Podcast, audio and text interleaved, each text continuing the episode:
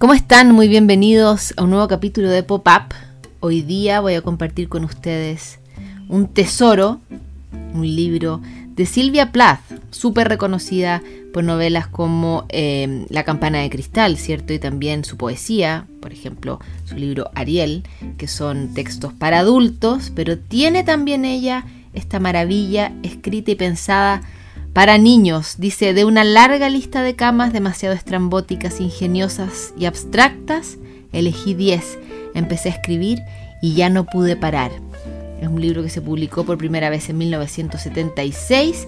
Yo tengo una edición maravillosa que es de la editorial Zorro Rojo, con ilustraciones de Quentin Blake y traducido por Marcial Souto.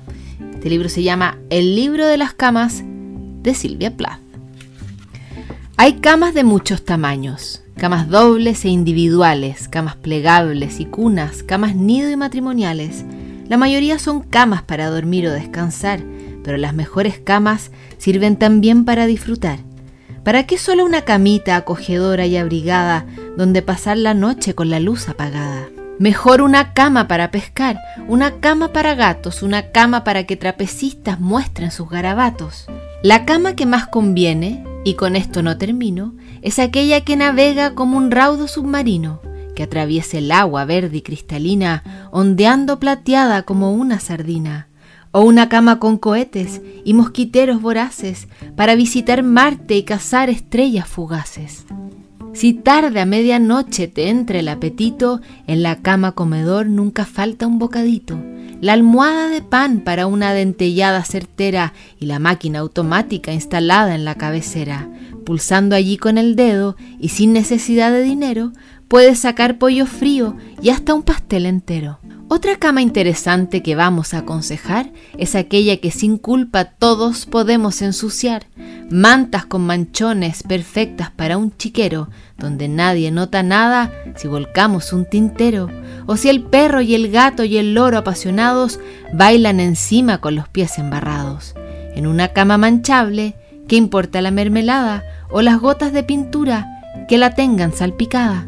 Aunque si en realidad lo que quieres es moverte, sin duda una cama tanque es la ideal para entretenerte. Cuenta con manivelas, engranajes y palancas a las que puedes echar manos y se atasca en las barrancas. A las potentes ruedas de una normal cama tanque les da lo mismo pisar escaleras que adoquines o un estanque. Dentro de una cama tanque todo es comodidad, aunque fuera diluvie con copiosa intensidad. Otras camas más apacibles que no se alteran ni se acaloran son las que los ornitólogos buscan y adoran.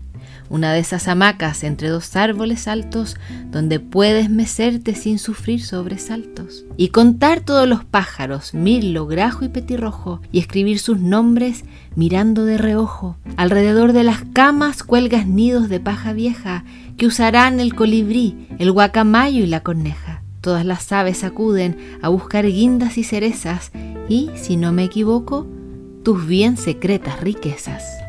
Ninguna de esas camas es fácil de plegar, ni por supuesto de traer ni de llevar. Tener una cama de bolsillo es entonces conveniente si cenas con Jim o la tía Joanna y si te hace tarde de repente y te dicen, qué lástima, no puedes quedarte a pasar la noche, no hay cama para invitarte. Entonces puedes sacar la cama como un guisante y regarla hasta que tenga un tamaño interesante. Sí, una cama de bolsillo es lo que hay que tener, pero hay, ¿cómo saber? ¿Cómo? ¿Cómo saber si no le da por encoger y volver a ser un guisante mientras uno duerme en ella? ¡Qué susto impresionante!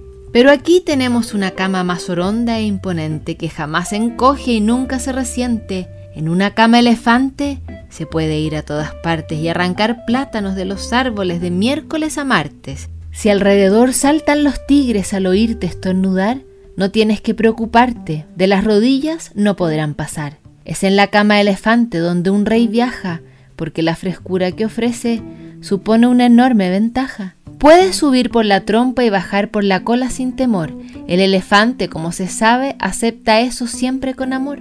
Cuando el calor es tan fuerte que hasta despierta el lirón, nada mejor que la trompa para darte un remojón. Pero cuando todo está helado y el frío resulta insoportable, la cama polo norte es lo más aconsejable. Bajo cinco metros de nieve calienta más que un brasero, ni la cama de un esquimal está hecha con tanto esmero. La cama polo norte se fabrica con pieles y hasta la desean los osos que no duermen en hoteles. Y si se te enfría la nariz, en la cocina empotrada puedes calentarte los pies con la cabeza en la almohada. ¿A quién le importa si una cama es pequeña o grande? ¿Quién se fija si está dura o se expande? Si los muelles son nuevos y fuertes y elásticos, desde una cama rebotable puedes dar saltos fantásticos sobre campos de malvas, yupi, yujú, sobre búhos reales, tarará, tururú, sobre la luna hasta Tombuctú, un verdadero canguro, eso eres tú. Verás que anda por allí la osa mayor, acechada de cerca por algún cazador. Estas son las camas para ti y para mí. Si estas son, las tenemos aquí. Camas de bolsillo y camas tanques, camas comedor y camas sobre elefantes, camas que vuelan, no pueden nadar, que rebotan y saltan o se pueden manchar, camas para ornitólogos, camas para climas glaciales, camas muy diversas, sencillas y ornamentales, raras y especiales y nada corrientes, con formas y tamaños bien sorprendentes. ¿Para qué solo una camita acogedora y abrigada donde pasar la noche con la luz apagada? Así termina el libro de las camas, una preciosura de Silvia Plath que compartimos con ustedes hoy día en Pop-Up.